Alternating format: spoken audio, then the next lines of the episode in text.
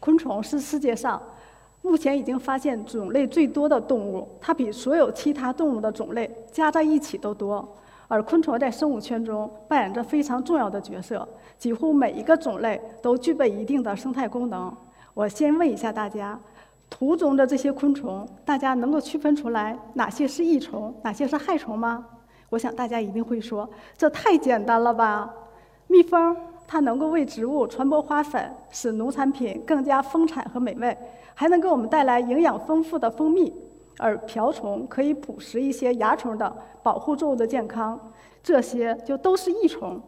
当然，还有一些昆虫会给我们带来一定的负面的影响，甚至酿成灾害。比如视频中这些遮天蔽日的沙漠飞蝗，还有我们在农田中、果园中和蔬菜田间，啊那些危害作物的粘虫、玉米螟和一些实心虫等等，它们就是害虫。是的，我们把。昆虫定义为益虫或者害虫，完全是出自于我们人类自身的利益和角度。然而，在不同的环境和场合中，益和害是可以相互转换的。如蝗虫也可以是人们喜欢的食品之一，而苍蝇中提取出来的抗菌肽也具有广谱的抗菌和抗癌的功能。大家知道吗？它还是芒果的主要的传粉昆虫。同样的，作为益虫，意大利蜜蜂引入我国和我国的异色瓢虫引入欧洲后，都对当地的物种造成了严重的不良影响。因此，从物种及食物链的角度，昆虫作为自然的存在，本无一害之分。当然，在现代农业越来越向高度的机械化、规模化方向发展，大面积单一的种植某一个作物，势必会造成一些害虫的严重发生和危害。仅以蔬菜害虫为例，每一年常年都有三十多种重要害虫，每年会造成严重的产量损失和品质的下降。我们可以说，害虫危害是导致我国粮食和农作物减产的重要的因素。为了保护我们的食物，我们必须与这些害虫进行战斗。虫害与我们粮食和食品安全这个困局有解吗？我们说有，但是我们现在主要依赖的是。化学农药，据较早的统计，我们国家耕地面积占世界的百分之八，但是我们的农药用量却在世界的百分之三十五，特别是杀菌剂的用量占世界的第一位。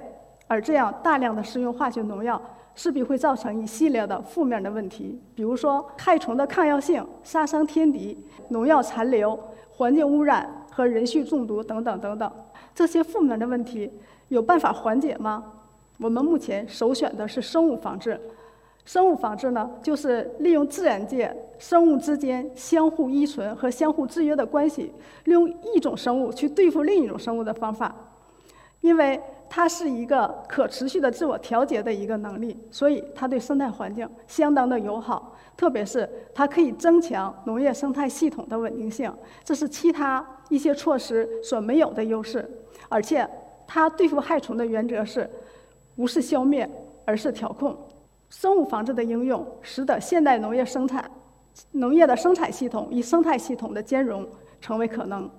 那么，天敌昆虫是生物防治的一个重要的内容。我国是世界上最早利用天敌昆虫进行生物防治的国家之一。在自然界中，一种害虫往往就会有一种或多种天敌的存在。而作物、害虫和天敌昆虫，它们分别在不同的营养级构成了食物链和食物网。而天敌昆虫是自然存在的害虫的抑制因子。如果田间天敌的缺失，往往是害虫成灾最重要的原因之一。而自然界中，天敌昆虫的资源是比较丰富的，它们可以分为寄生性天敌和捕食性天敌两大类。那么，寄生性天敌主要就是把它的后代。产在害虫的体内或者体表，靠吸取害虫的营养养育它自己的后代，这样害虫就会因营养枯竭而死。它的典型的一个代表就是赤眼蜂。那么，赤眼蜂在田间是怎样控制害虫的呢？原来，它们在寄主里羽化出来以后，会在田间主动搜寻并寻找到害虫的卵，这时它就会把它的卵产到害虫的卵中，然后靠吸取害虫卵的营养。使自己从卵、幼虫、蛹，直至发育到成虫羽化，最后咬破寄出卵壳飞出。而此时，害虫的卵早已成为了一个空壳。而赤眼蜂在二十五度的条件下，大约十二天就可以繁殖一代。这样，它们在田间循环往复，世代繁殖，就把害虫控制在了胚胎的时期。赤眼蜂也是我国研究最为成功的生物防治天敌，它已经作为我国植物保护的一张高铁名片向全世界输出。那么，捕食性天敌，它就是直接捕获吃掉害虫，如我们常见的捕食性瓢虫，这可能是大家小的时候第一个认识的天敌昆虫。而瓢虫是靠它的成虫和幼虫捕食蚜虫、介壳虫以及一些鳞翅目害虫的卵和它的低龄幼虫。那么我们现在是怎样利用天敌昆虫进行我们生物防治的呢？它就是引进原产地的天敌，防治外来的入侵害虫。美国的加州是柑橘的主产区，可是，在19世纪的中后期，却因为一种名叫催眠剂的害虫的危害，险些摧毁了它的柑橘叶。那么，这种催眠剂是怎样来的呢？是有人无意间从澳洲带到了加州，使它泛滥成灾的。最后，还是从澳洲引进了它的天敌——澳洲瓢虫，才使这一毁灭性的害虫得到了持续的控制。当然，引进外来天敌要经过一系列的安全的评价，不然就会给引入地带来一定的生态安全的风险。而我们现代农业的生产系统。特别是化学农药的大量应用，我们的农田中，很多时候天敌它都是匮乏的。那么我们就需要我们人工大量的繁殖，然后补充释放到田间。这种方式呢，就叫增强型的生物防治。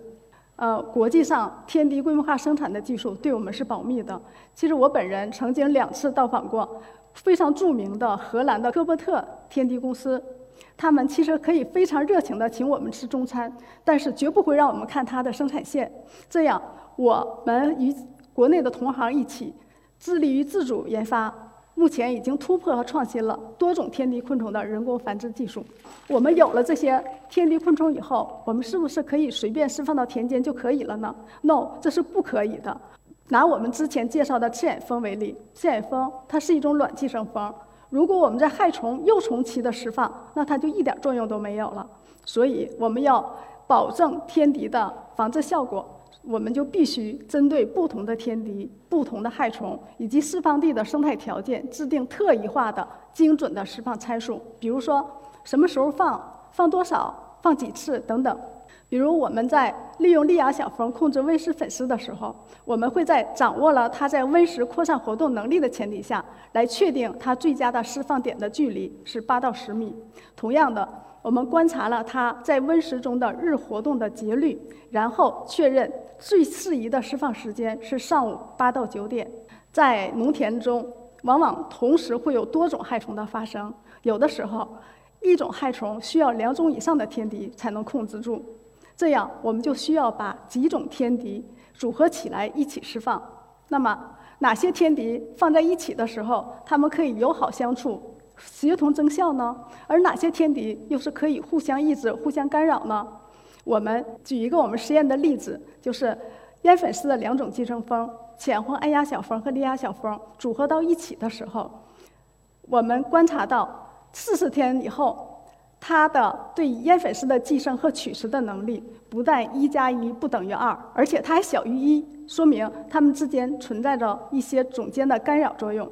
我们为了同时防治蚜虫，在这个组合里增加了异色瓢虫。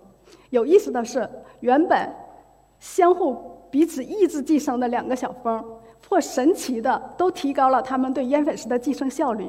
说明异色瓢虫充当了一个刺激寄生蜂总监竞争增效的一个角色，所以这些组合里边也是非常有意思的。就这样，我们经过了一系列的实验研究，最后创新了一种天敌对一种害虫、多种天敌对一种害虫和多种天敌对多种害虫的天敌的新型的释放的技术。我们实验中也发现许多化学农药。对大多数天敌都是有到一定的负面的影响的，所以我们在田间应用的时候，一定要协调好两者的使用的时空，尽量避免对天敌的伤害。不过，我们也非常惊喜地观察到，亚致死浓度的高效滤清机制可以大幅度地提升绿色瓢虫的运动飞行能力和控害潜能，说明有的时候化学农药也可以对天敌昆虫具有正能量。其实，我们所有的技术研究成果都是为了服务于生产。所以在2010年，我们应邀走进了位于北京平谷的诺亚有机蔬菜基地。我们首先遇到的第一个问题就是茄子棚蚜虫的大爆发。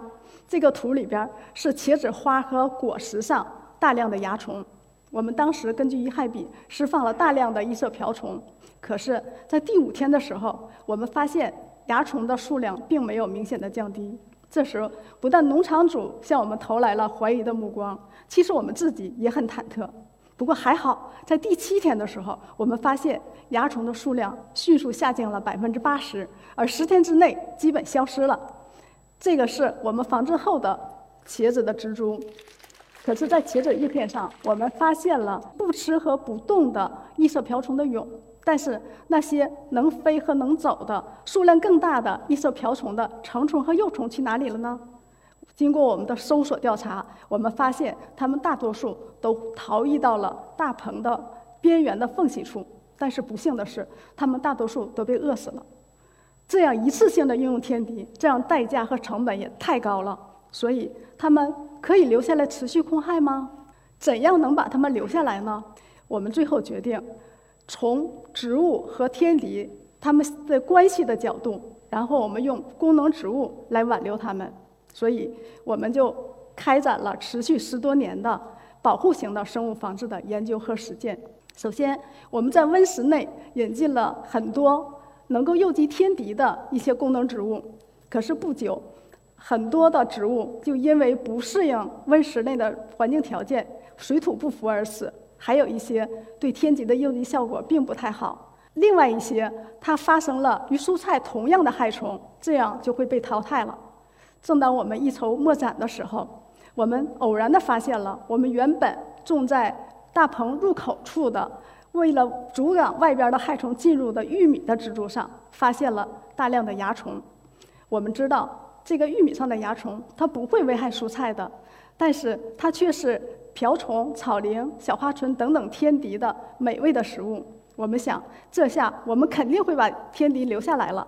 之后的我们的实验和调查也证实了这一点。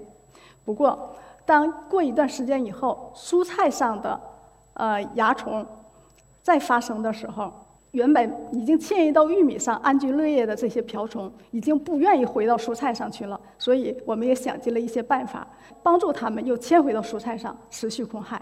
这样呢，我们经过了一系列的实验，在设施内半封闭生态系统中。建立了功能植物的增效系统，这些功能植物就像天敌的银行一样，不但能够储蓄它们，而且还能使它们增值。它们使天敌能够留下来，还能活得久，而且还生得多。这样呢，我们就大大减少了天敌释放的投入量，降低了天敌的逃逸的风险，提高了它们自我定植的效率，也达到了我们让它们持续空害的目的。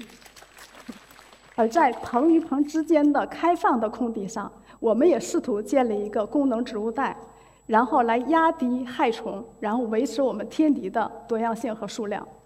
这项工作也不是一帆风顺的。比如，我们寄予厚望的苜蓿，它虽然也引入了很多天敌，但是它诱集到的害虫的种类和数量却更多，我们不得不淘汰它。先后我们试验评价了八十多种功能植物，最后。我们选择了几种，就是功能植物的调控系统，基本达到了我们就是压低害虫的种类和种群数量，而提升天敌的多样性和种群数量的目的。那么，我们怎样把我们在园区内原有的天敌能够留下来，而且让他们去需要他们的地方呢？最后，我们建立了一个蜜源植物多样性谱，把园区内的天敌诱集储存了起来。我们这个漂亮的月季廊道可以帮助天敌成功的进行长距离的跨区的迁移，这样我们整体提升了园区的生态系统的自我调节能力，全面降低了害虫的爆发风险。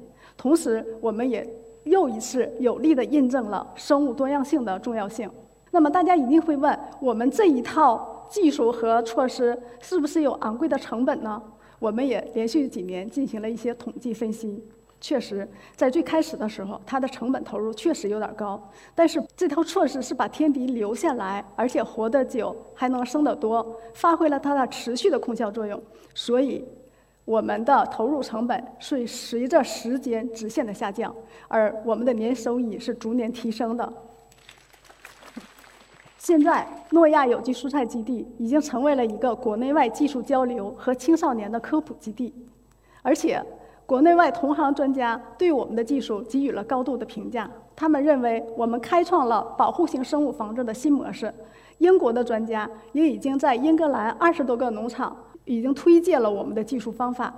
特别是，诺亚作为唯一一个中方生产企业，参加了欧洲中国2020地平线项目，并通过该项目的框架，在全欧洲推广了我们的技术成果，使我们的中国技术走出了国门。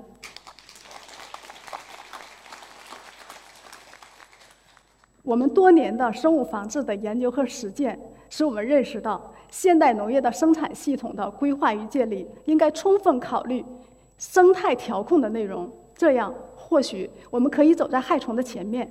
当然，在现阶段以及以后相当长的一段时间内，我们可能还离不开化学农药。那我们怎样去协调化学农药和生物防治这两者的关系，让它们互为补充、协同控害呢？我们的做法是，在害虫局部爆发的时候，利用化学农药的时效性，就像武警部队一样，对敌人实行局部高效的打击；而利用生物防治可持续的自我调节的力量，在害虫发生的初期进行干预。这样，就像派出所的警察一样，从早从小进行维稳，然后再综合其他的措施进行控害管理，我们完全可以达到对害虫进行调控。而我们这些生物防治的成果，完全得益于大自然的馈赠，得益于师法自然。我们认识自然，发现、探索自然规律，然后应用到我们的生产和生活当中去。最后，我们再看一下，我们与昆虫到底是敌还是友呢？其实，大家客观地说，我们与昆虫、植物同为自然界的一份子，其实本无敌友之分。在现代农业规模化发展所形成的生产系统下。我们更需要发现、认识自然本身存在的生态特点和自我修复的规律，充分利用和协调农业生态系统自我调节的能力，发挥天敌昆虫最大的控害潜能，然后实现我们的追求，那就是生产系统与可持续生态系统完美的兼容。这样，我们的食物一定会更绿色，我们的生活一定会更美好。谢谢大家。